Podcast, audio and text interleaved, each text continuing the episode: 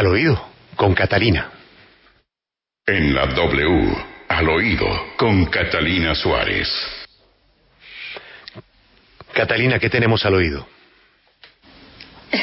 Buenos días, Julio, y al oído, pues vengo a hablarles de esta polémica que ha despertado la campaña de Colombia es mi verdad, cosa que muchos nos sorprendió este fin de semana porque realmente estamos como destapando, eh, digamos, enterándonos de algo que ya se venía hablando desde mayo, pues que conocimos todo lo que había sucedido.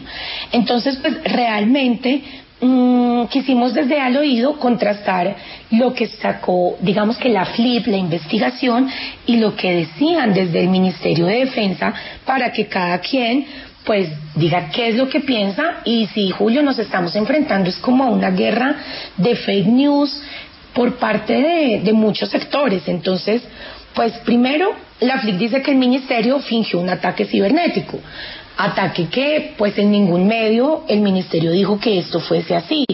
Simplemente un día vistieron sus perfiles eh, con unas imágenes negras y tenían un letrero que recuerdo mucho decía intento de bloqueo. Luego se publicó un video en el que decían a las dos horas lo que estaba sucediendo.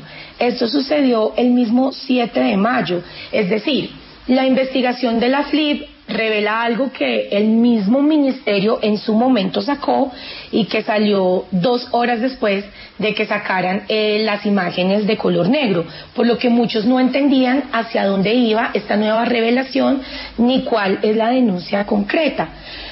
Hoy en día muchos dicen, ¿será que nos quieren decir que en ese momento no existieron fake news?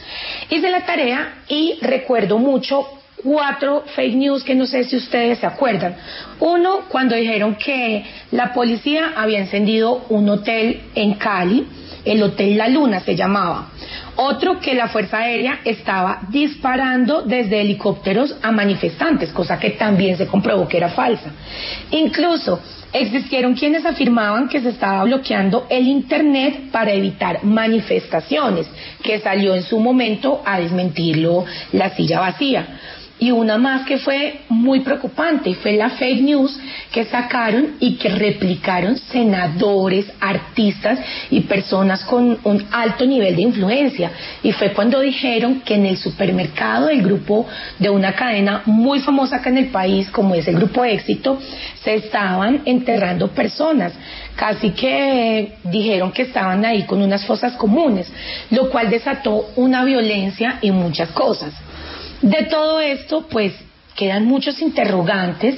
Em, hay que aclarar que la campaña no costó 900 millones, como se está diciendo, la campaña costó 700 millones masiva y no era para esta campaña, realmente esto fue para un periodo de nueve meses en el que se buscaba ayudar a difundir muchísimas cosas y mejorar la imagen y la percepción del Ministerio de Defensa.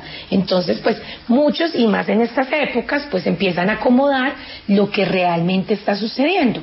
Para cerrar, yo y Julio no tengo una pregunta, sino que de verdad tengo muchas. Y es, ¿será que estamos ante una guerra de fake news? ¿A quién le podemos creer? Porque las instituciones dicen una cosa, eh, organizaciones muy respetadas dicen otra. ¿Y por qué? ¿Por qué la policía empieza a asumir tareas que le corresponden a los medios de comunicación, como la de desmentir qué es una noticia real o qué es una fake news? Por último, ¿será que es cierto lo que insinúa el ministro de Defensa y la FLIC cayó en una noticia falsa? Muchas gracias, Julio. Esto es al oído.